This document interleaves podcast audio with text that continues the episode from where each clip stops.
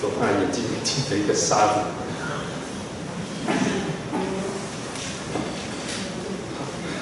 主所爱的弟兄姐妹平安。在路加福音十一章，耶稣曾经这样说：“我要差遣先知和使徒到他们那里去，有的他们要杀害，有的他们要逼迫，使创世以来所流众先知血的罪，都要问在这世代的人身上，就是从亚伯的血起，直到被杀在坛和殿中间撒加利亚的血为止。”耶稣的意思是呢，在旧约圣经的记载当中，在旧约圣经的记载当中，那些伤害异人的事件，从圣经记载的第一桩到最后一桩为止，流人血的罪，都要由耶稣基督那个时代这些宗教领袖来承担，因为他们逼迫耶稣，也逼迫追随耶稣、信耶稣的人。那问大家一个问题：为什么是从亚伯到撒加利亚？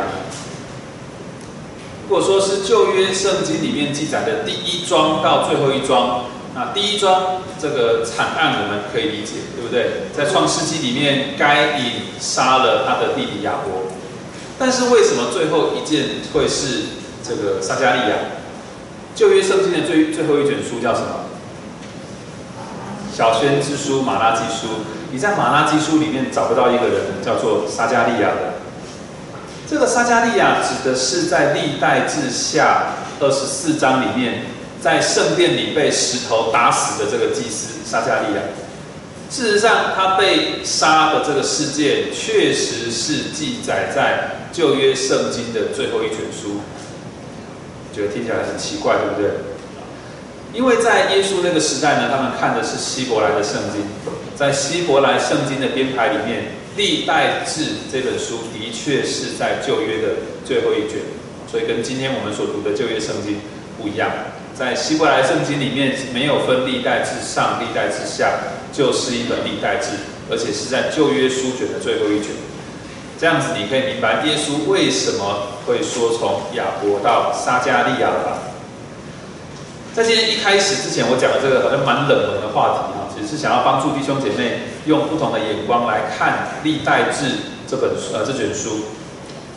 教会最近的读经进度在《历代志》上，无论你是过去曾经读过这卷书，或是你现在有跟着进度读，我想你应该会觉得它不是这么好读，或许你也不是这么有兴趣。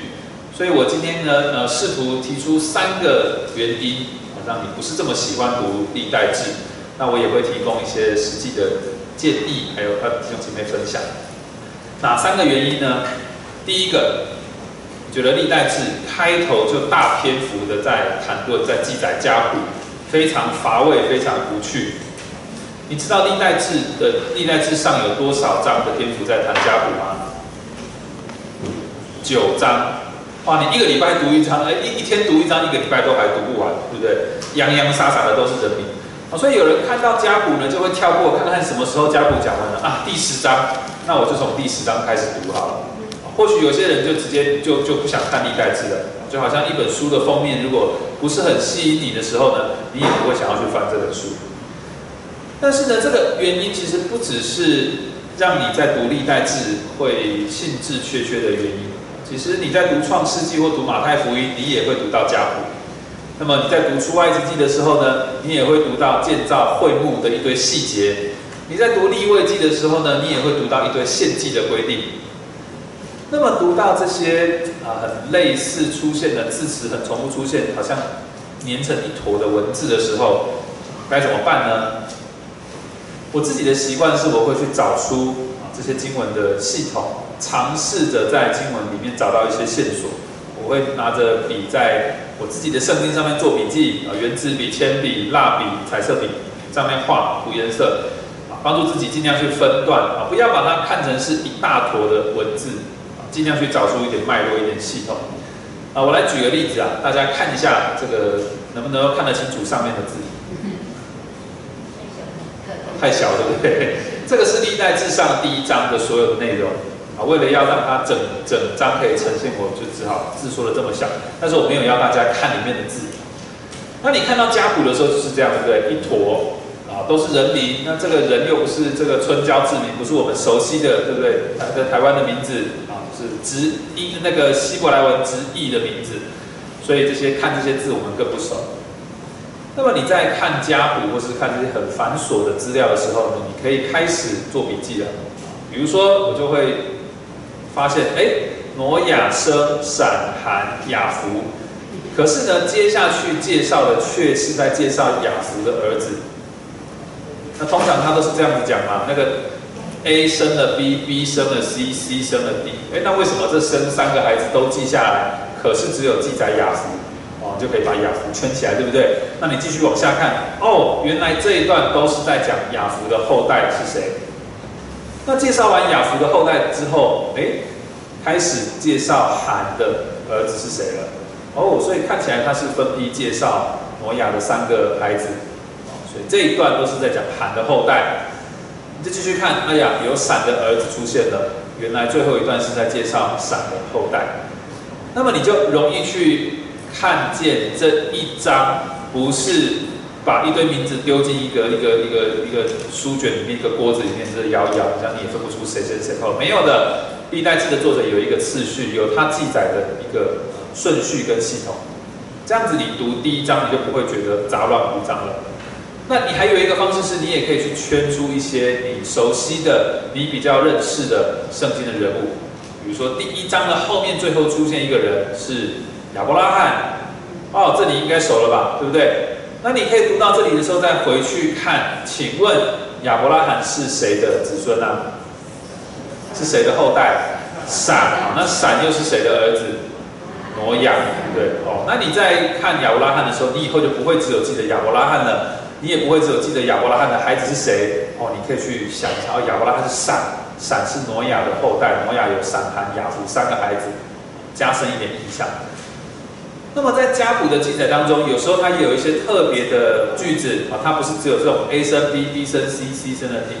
比如说这里有一个有趣的记载，林路他是世上英雄之首。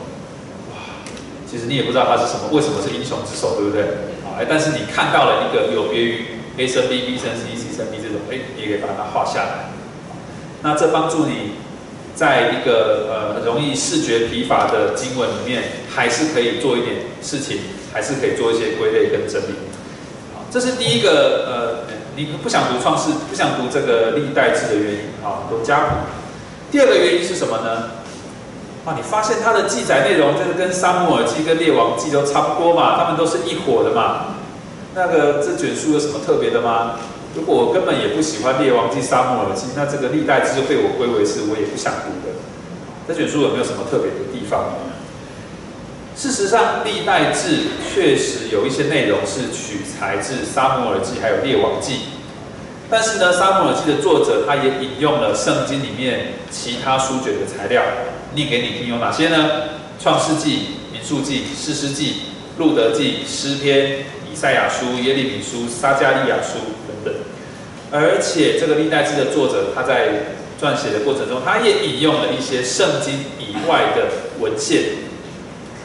那过去许多的基督徒学者是其实对历代志是兴致缺缺的，觉得它不过就是一本就是再写一次沙漠耳记或列王记的书而已嘛。但是近代有越来越多人发现这一卷书的上下真的是很很宝贵。也越来越看见历代志的作者，他的学术涵养很丰富，他也有自己的神学系统在当中。所以我们可以这样子说，历代志的作者不是在重复啊别的书卷的内容，他其实是一个注释家，就是他在解释，他其实也可以说他是一个旧约神学家。他接触到了很多当代还没有遗失的这些宫廷的档案，还有民间文献。所以他引用的一些材料，你其实在今天的圣经找不到的。当然，在当代很丰富，可是已经遗失了。他从这些珍珍贵的史料当中去抽取精华，重新组合，为他当代那些饱受亡国之苦、回归故国的同胞，能够看到过去的往事，也重新看见神的慈爱还有带领。那这部分我们待会在经文里面会再特别的谈到。总之，它是一卷。不一样的书。第三个，你对历代志没有兴趣的原因，可能是你觉得，哎，你不知道这个经文有什么新鲜的哈，无趣啊，有时候读一读不懂就卡住啦。其实这也不是你读历代志才会遇到的问题，你读圣经就是会遇到这些问题，就是这文文化不同，文字不同，对不对？就是他们很熟的东西讲出来，我们不一定很熟。那怎么办呢？我手上这本圣经，红色的很厚，大家知道这是什么圣经吗？有没有人看过这样的圣经？这个底下有一些经文的注解，中间有串珠啊，这是什么？祈祷本圣经，可是它可以说是新约圣经，我也不会说你错啊啊！这是祈祷本圣经，或者是叫做注呃，这个叫什么？呃，我忘记了啊，研读本圣经，它是一本非常基础的工具书，它有简单的一些注解解释，你读经读到一些你不懂的地方，底下它有特别告诉你说啊，为什么耶稣这时候这样说？这时候的文化是什么？那特别它在中间这个串珠的功能是很宝贵的。可以告诉你啊，这个圣经其他经文哪里也有讨论到这件事情。比如说我们今天读这个呃历代志上十六章的时候，后面我们会看到一个人叫做萨都，他是一个祭司。你可能每次读到这里，你就是萨都萨都，你也不知道这个人是谁。但是这个串珠的功能可以帮助你去看到，哇，这个萨都原来他是怎样的一个人哦，他后来代替了谁的职位？哦，后来他帮助了哪一个王等等的。所以这些。呃，简单的工具可以帮助你去统整，不是用很散乱的方式在读经，可以帮助你增加印象。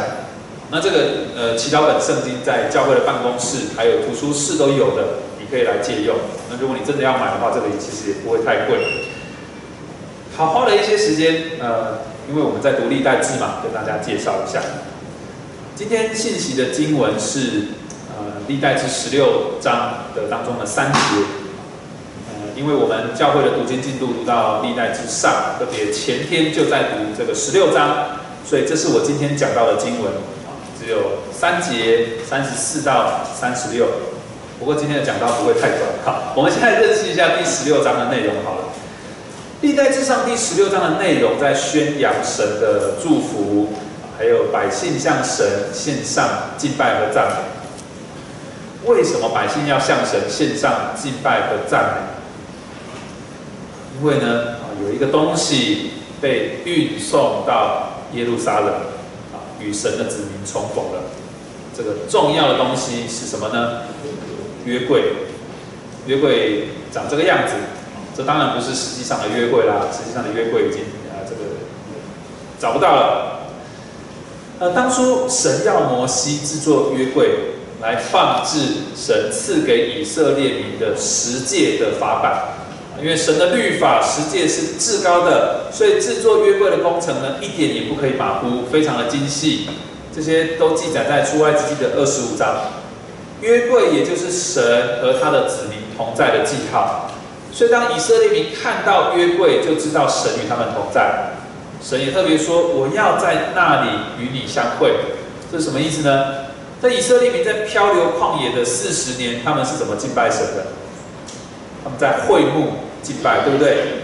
会幕里面有一个最里面最里面的空间，叫做什么？至圣所。约会就放在那边。神说：“我要在那里与你相会。”这个至圣所只有大祭司才可以进到里面。好了，这个当呃上一代的这个以色列民都死在旷野了，神要带领新一代的以色列民进到应许之地，进到神所赐给他们的一个迦南地。他们是扛着约柜。要过到约旦河的另外一边，才能进到这个应许之地。那当抬着这个约柜的祭司的脚一踏到约旦河里面的时候，怎么样？约旦河上流的水止住了，他们就扛着约柜，一行人浩浩荡荡的走过了约旦河。当他们在面对和这个河对岸的当地的人战争的时候，他们也是扛着约柜过去的，对不对？啊，如果你是主日学老师，你绝对不会错过这段精彩的故事。怎么样？以色列民扛着约柜绕耶这个耶利哥城。那约柜就是神的同在，它承载了至高的法律十诫十版，它也陪伴以色列民在旷野度过流浪的日子，陪伴以色列民在呃过了约旦河领受应许，陪伴以色列民打胜仗。但是约柜也见证了以色列民的衰败。在沙漠耳记上就有一个偏离神心意的祭司以利，这个以利他没有办法分辨来到神面前哭泣的这个女人哈拿，她是因为很难过在哭泣呢，还是她是因为喝醉酒？以利已经失去这个判断的能力。当祭司以利的两个儿子得罪神了，他也管不动。当这个孩童沙摩尔在在这个这个会幕当中，他居然可以睡在约柜的旁边。没有人去教导这个小孩子沙摩尔说，至圣所是只有大祭司才可以去的。甚至当神一再的在半夜呼唤沙摩尔这个小孩子沙摩尔的时候，失去属灵的灵敏度跟失去近前生命的祭司以利，他没有办法知道那个是神的声音。所以随着以色列的属灵的衰败，在一场战役当中，约柜是被耶被非利士人给掳走了。甚至在整个扫罗王统治的时期，约柜都是被冷落在一个别的地方，没有人在乎他。直到扫罗的下一个王大卫做王的时候，大卫说：“我们要把神的约柜运到我们这里来，因为在扫罗年间，我们没有在约柜前求问神。”那尽管经历了一些波折，终于把约柜运到耶路撒冷了。这对以色列民是一个非常关键的事件，所以历代志的作者呢，就把这个约柜运到耶路撒冷的事件记载在历代志上的十五呃十三到十五章。那么接下来的下一章十六章，也就是我们今天信息的呃这个范围，就是在读说啊，在这个事件之后，人民大卫是怎么样向神献上敬拜的赞。所以十三到十五是记载这个约柜运送的事件，十六是在敬拜赞美时。所以如果要把十六章的经文结构和大家呃分享的话呢，核心的部分是有三首的诗歌，这三首诗歌分别取材自三呃三呃三篇诗篇，我也写在后面，诗篇一百零五、九十六跟一百零六篇，核心是这三首诗歌。那么在这三首诗歌的前后呢，我们也可以发现历代志的作者他在记录当时的一些服饰。呃，利未人被差派在耶路撒冷的敬拜，下面呢有利未人和祭司被差派在基变的敬拜。呃，为什么会有两个服饰的地方，两个敬拜的地方？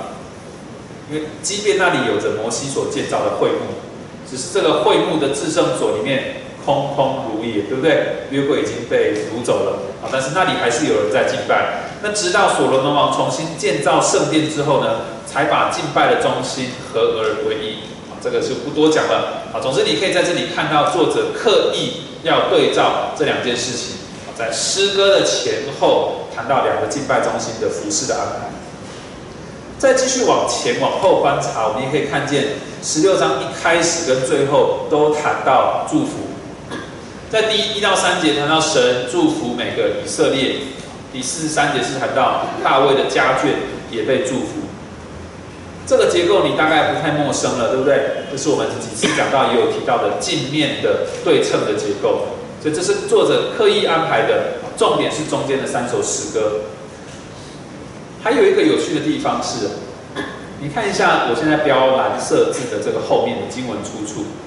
神祝福每个以色列人的出处是在这里哦，《撒母耳记下》六章十七到十九节。底下神祝福大卫家眷的经文出处是《撒母耳记下》六章十九到二十节。这什么意思？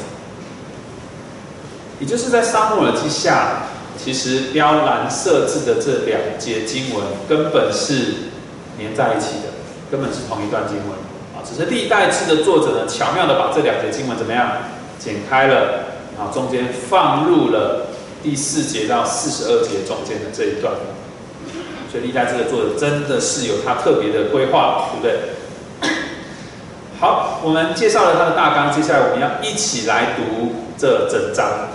好，四十三节有点多，但是我的目的呢是希望，因为刚才介绍了历代志的一点历史，还有大纲之后，我们再来看经文，可以帮助你能够不会这么陌生啊。虽然我昨天跟我的同工讨论说，我们真的要在主日的时候叫大家读四十三节的圣经吗？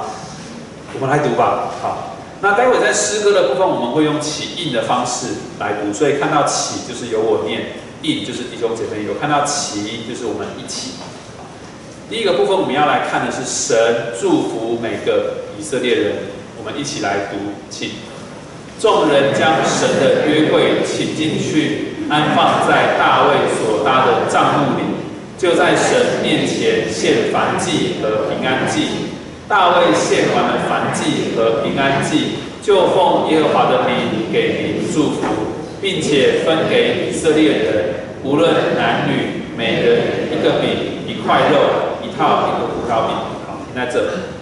接下来我们就来看看这些立位人是怎么样被安排在耶路撒冷的敬拜的服饰。好，我们一起来读其大卫派几个立位人在耶和华的约柜前侍奉。颂扬、称谢、赞美耶和华以色列的神。为首的是亚萨，其次的是撒加利亚、亚薛、士米拉莫、耶歇、马他提亚、以利亚、比拿亚、厄别以东、耶利、古瑟弹琴。唯有亚萨敲拔，大发响声。祭司比拿亚和亚哈西常在神的约柜前吹号。那时，大卫初次借亚萨和他的弟兄以诗歌称颂耶和华，说：“好，停一下。接下来我们就要来读第一首的诗歌了。用起音的方式来读第一首诗歌。你们要称谢耶和华，求告他的名，在万民中传扬他的作为。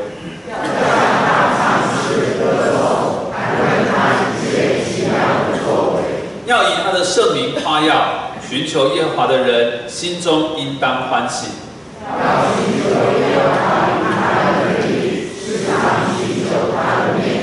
他仆人以色列的后裔，他所拣选雅各的子孙啊，你们要纪念他奇妙的作为和他的奇事，并他口中的判语。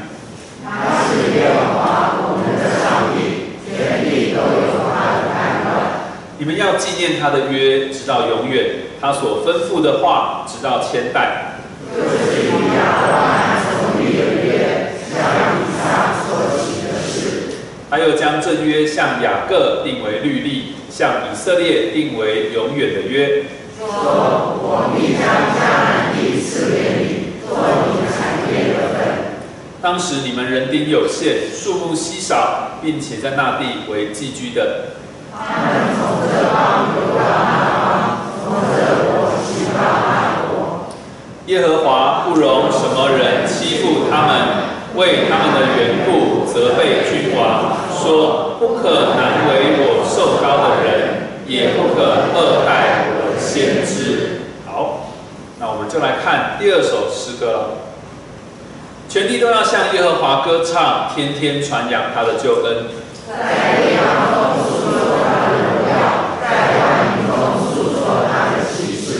因耶和华为大，当受极大的赞美；他在万神之上，当受敬畏。万的神都属虚无，唯独耶和华创造诸天。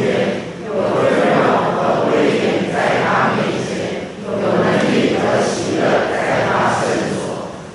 万族啊，你们要将荣耀能力归给耶和华，都归给耶和华。让将耶和华的名所当得的荣耀归给。拿供物来奉到他面前，他以圣洁的方式敬拜耶和华。全地要在他面前战斗，世界也坚定不得动摇。愿天欢喜，愿地快乐，愿人在列邦中说：耶和华作王了。愿海和其中所充满的澎湃，愿天和其中所有的都欢乐。那时。林中的树木都要在耶和华面前欢呼，因为他来要审判全地。这个第二首诗歌你大概比较没有这么陌生，对不对？那诗诗篇里面我们常有啊，这个主日领会会用到它，但是你没有想到它也出现在历代志里面，对吧？第三首诗歌短短的只有三节，应当称谢耶和华。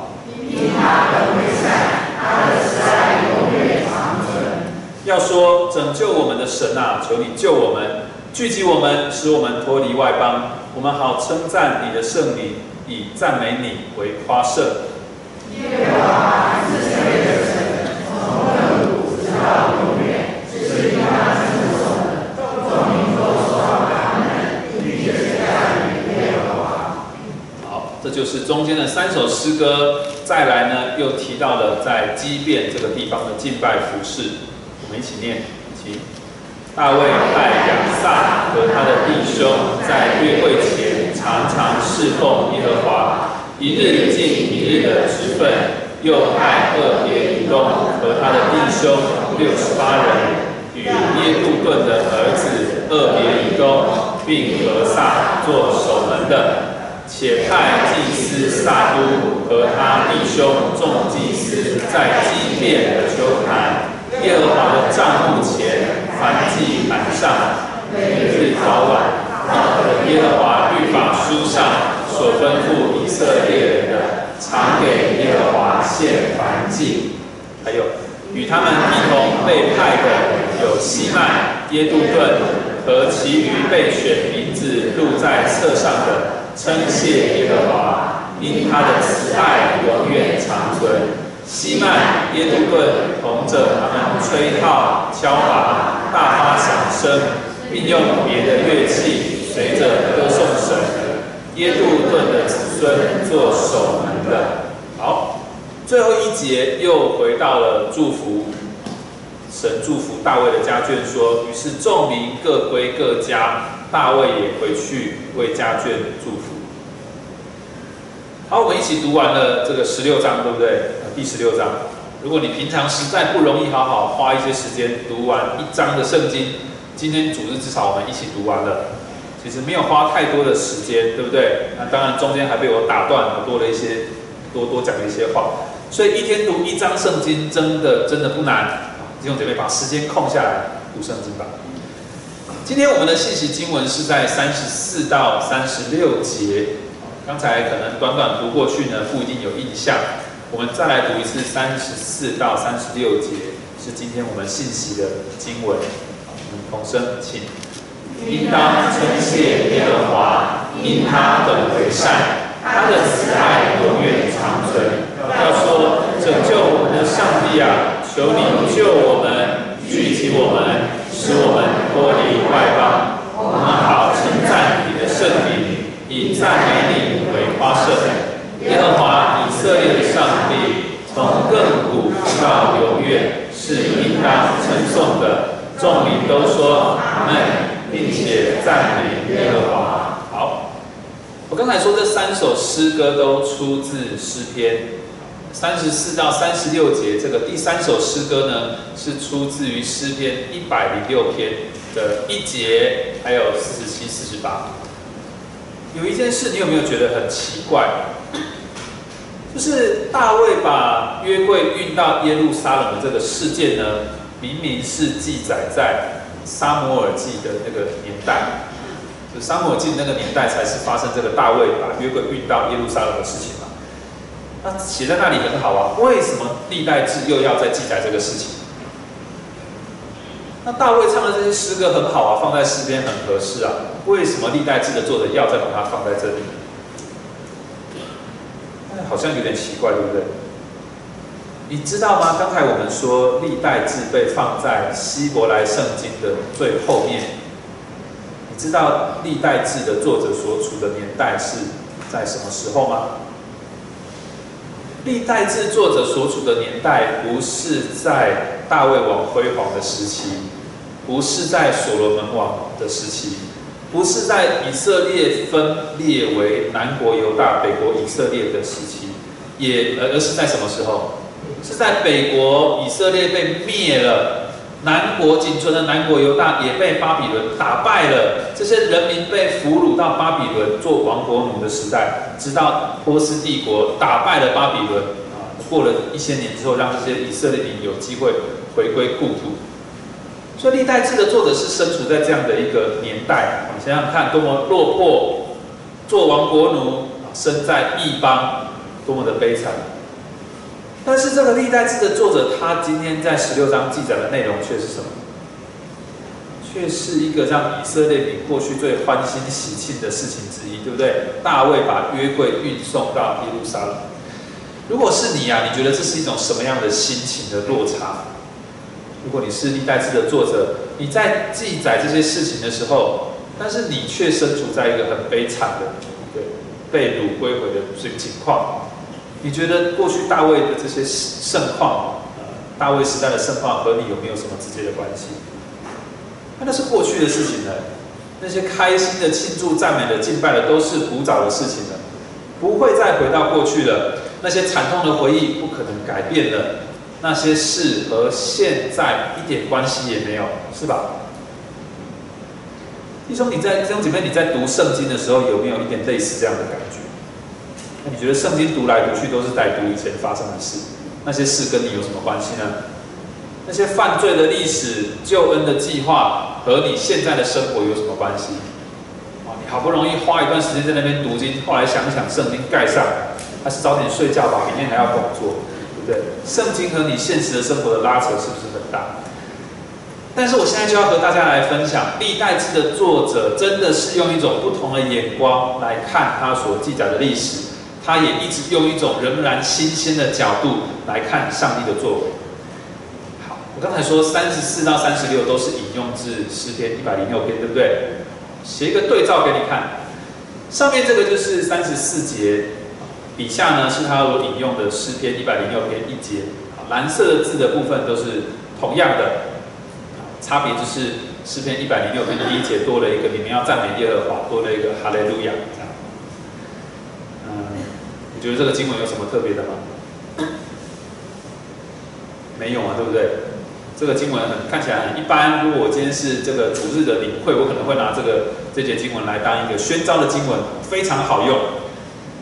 这有什么特别的吗？我们来读下一段经文，等下来解答。这是耶利米书三十三章十到十一节，我来念哦，大家仔细看。耶和华如此说：你们论这地方，说是荒废无人民、无牲畜之地，但在这荒凉无人民、无牲畜的犹太城邑和耶路撒冷的街上，必再听见有欢喜和快乐的声音，新郎和新妇的声音，并听见有人说：要称谢万军之耶和华，因耶和华本为善，他的慈爱永远长存。又有奉感谢祭到耶和华殿中之人的声音，因为我必使这地被掳的人归回，和起初一样。这是耶和华说的。你有没有看到一样的经文出现在这里？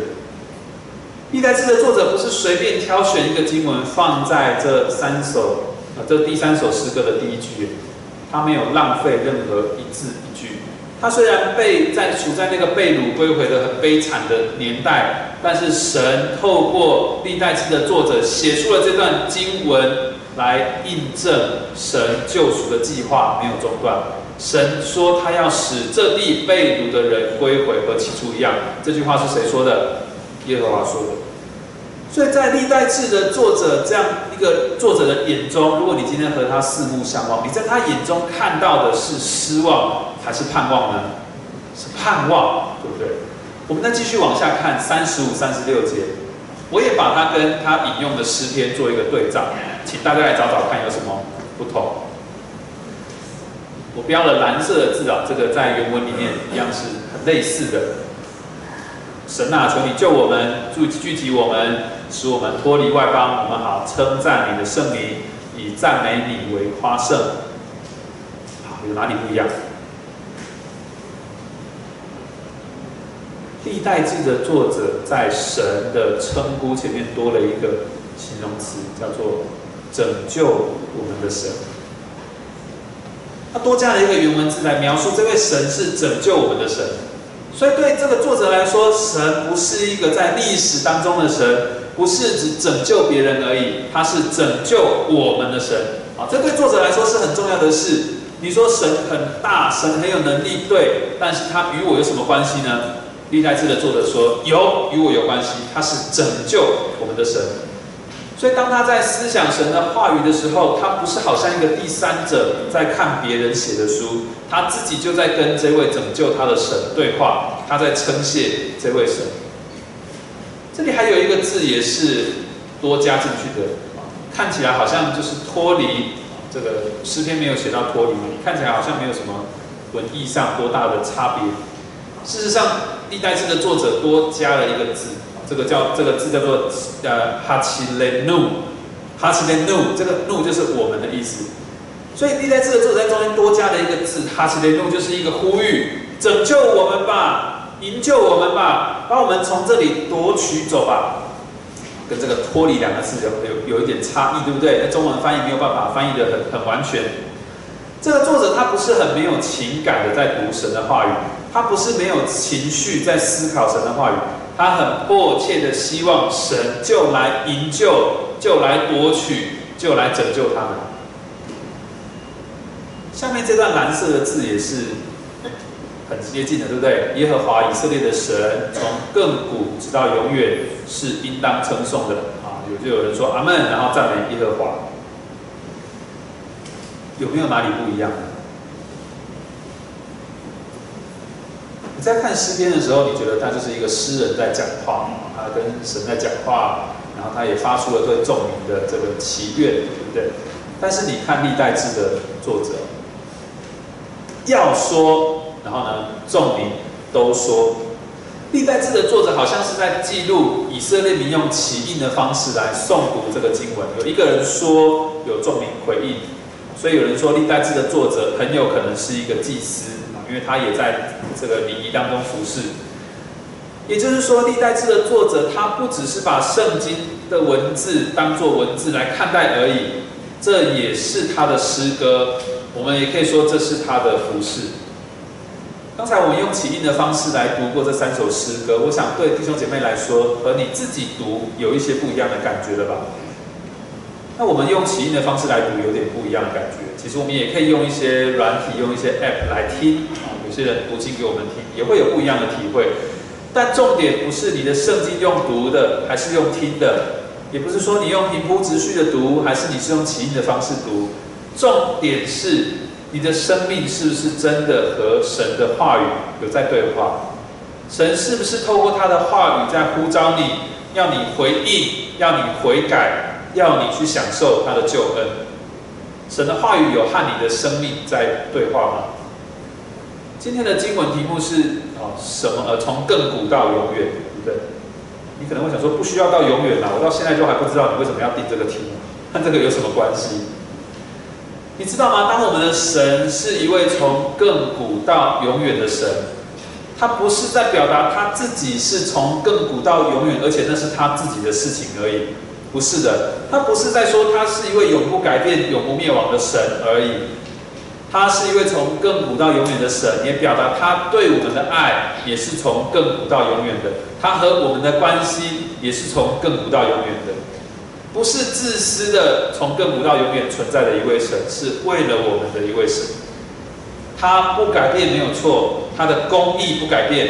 你还记得约柜当中放的刻在石板上的十诫吗？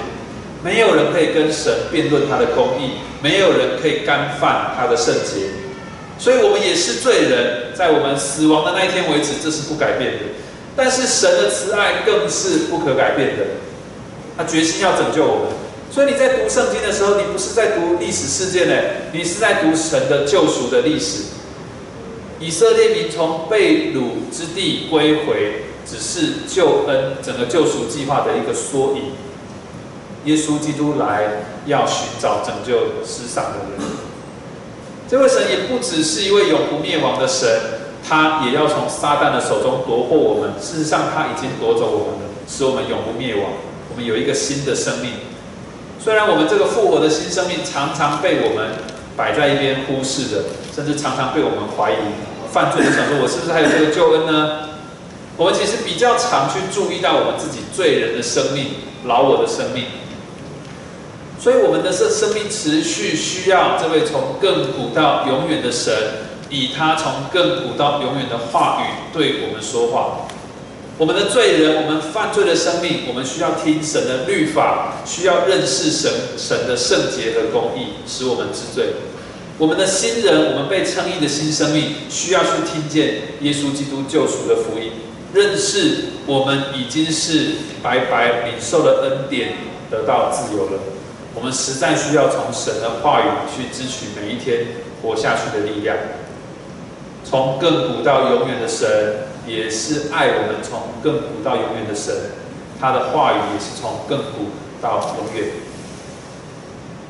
主所爱的弟兄姐妹，愿从亘古到永远的神，以他永恒不变的慈爱，以他宝贵的话语，以他如约柜般的同在的记号。呼唤你每天亲近他，享受他丰沛的恩典。阿门。弟兄姐妹，请起立，我们送荣。Thank you.